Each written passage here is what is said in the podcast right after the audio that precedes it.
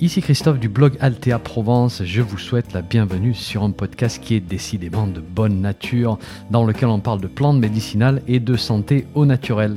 N'oubliez pas de vous abonner à ma lettre d'information en suivant le lien dans le descriptif du podcast, c'est gratuit. Chaque semaine, je vous envoie des informations utiles et pratiques sur les plantes et la santé. Et puis au passage, vous allez recevoir un petit PDF cadeau sur la confection de produits maison à base de plantes. Allez, si vous êtes prêts, on démarre. 3, 2, 1, c'est parti. Bonjour, je continue à répondre à vos questions sur les plantes et le Covid-19 avec ce deuxième épisode. Alors comme je vous ai dit dans le premier épisode des questions-réponses, des certitudes, on n'en a pas aujourd'hui. Mais on a l'expérience de praticiens dans différents pays. Nous avons des études scientifiques et basées sur tout ceci, on peut utiliser notre bon sens et prendre position hein, pour trouver de nouvelles options. La condition, bien sûr, c'est que le rapport bénéfice-risque soit le plus grand possible. Hein. il faut que les plantes envisagées aient une toxicité très faible, voire inexistante aux doses habituelles. Et c'est pour ça que dans le dernier épisode, personnellement, j'avais écarté l'écorce de quinquina, pas parce qu'elle est inutile, hein, pas du tout, elle peut avoir son utilité, mais parce qu'elle est largement plus délicate à utiliser que les autres plantes dont nous avons parlé. Alors la mise en garde habituelle, je ne suis ni médecin ni pharmacien, ceci ne se substitue absolument pas à un avis médical. Faites preuve de bon sens. Hein. Si vous voyez que vous êtes en difficulté, vous appelez immédiatement votre médecin traitant ou le SAMU. Alors première question que j'ai reçue de plusieurs personnes, dont Louise et Christine. Tu nous as souvent parlé de l'astragale de Chine comme plante qui stimule l'immunité et protège les poumons. Penses-tu qu'elle soit bénéfique en prévention ou en attaque contre le coronavirus? Alors, c'est vrai que j'ai souvent parlé de l'astragale de Chine parce que c'est une excellente tonique d'un système immunitaire qui est fatigué. Voilà, on peut la prendre sur de longues périodes. Elle est utile en prévention, mais elle peut aussi s'avérer utile en attaque si le système immunitaire est vraiment faible et que les poumons sont le siège de l'infection. Alors je n'en ai pas reparlé dans mes derniers épisodes euh, parce que je voulais revenir à quelque chose de plus local hein, dans, ces, euh, dans ces situations de crise, euh, quelque chose de plus ancré dans nos traditions. Mais il faut savoir que l'astragale se cultive très bien au jardin. Moi, ça fait 7 ou 8 ans que, je, que j'en cultive personnellement. Et il est fort possible que cette plante devienne un jour production locale, j'espère. Donc voilà, je vais vous en parler très volontiers aujourd'hui. Et puis on la trouve assez facilement en herboristerie.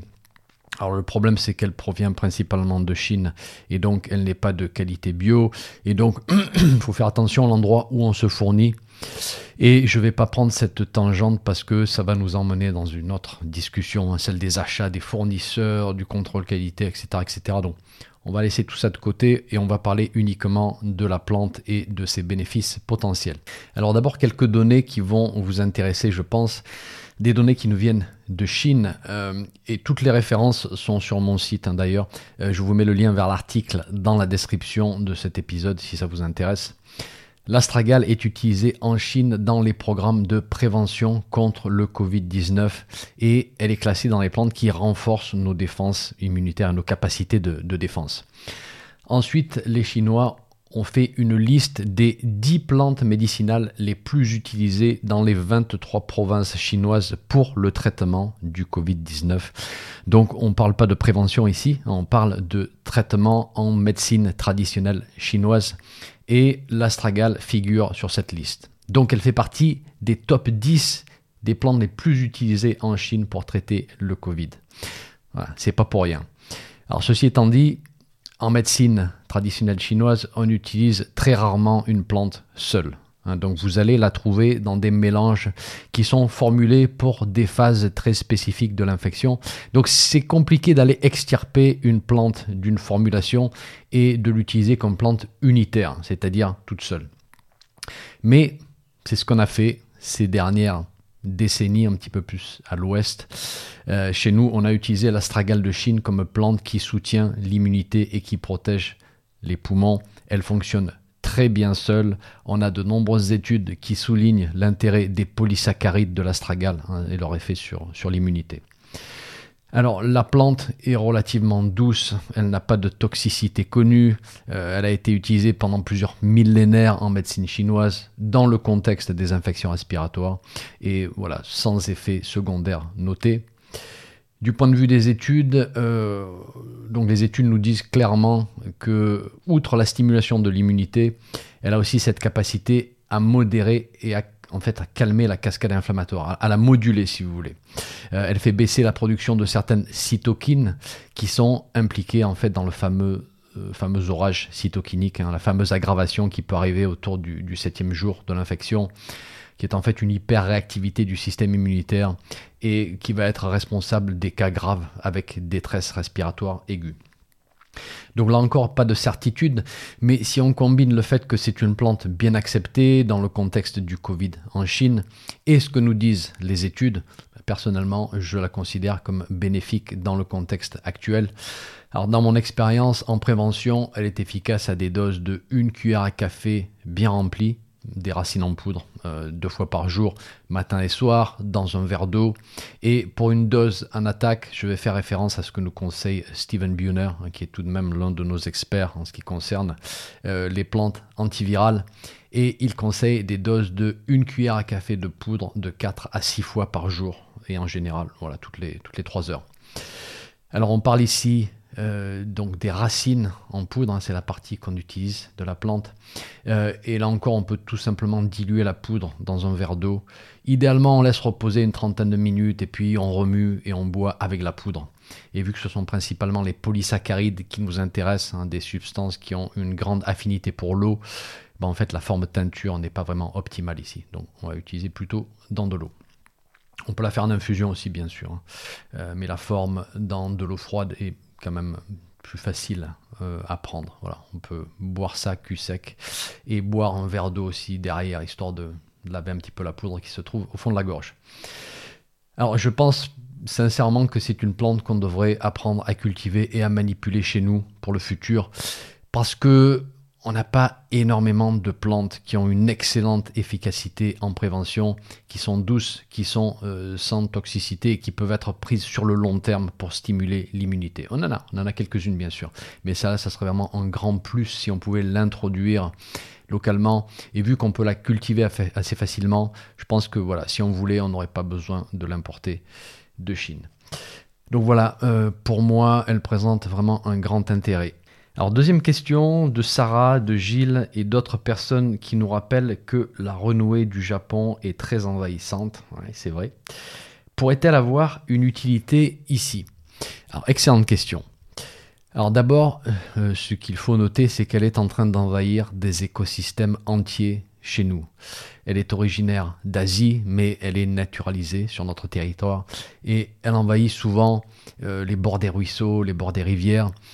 Et le problème, c'est qu'elle est probablement indicatrice de présence de métaux lourds. Voilà.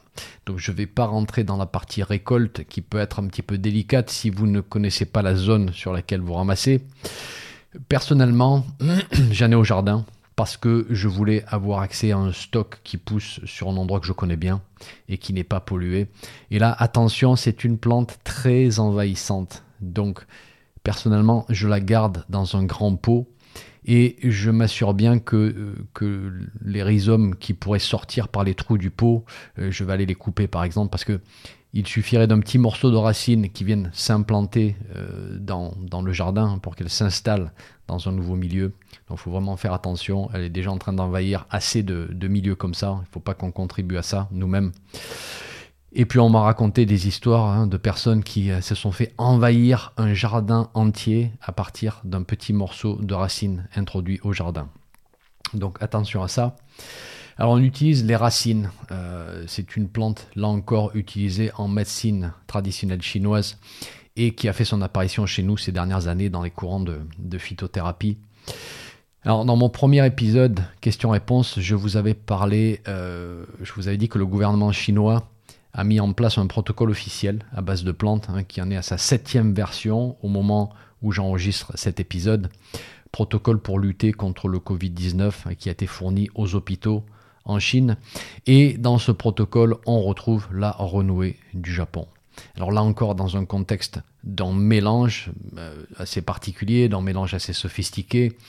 Euh, pour la phase humidité des poumons avec stagnation, ce sont des termes de médecine chinoise euh, qui correspondent d'une manière très simplifiée et très grossière à la phase de tout grasse.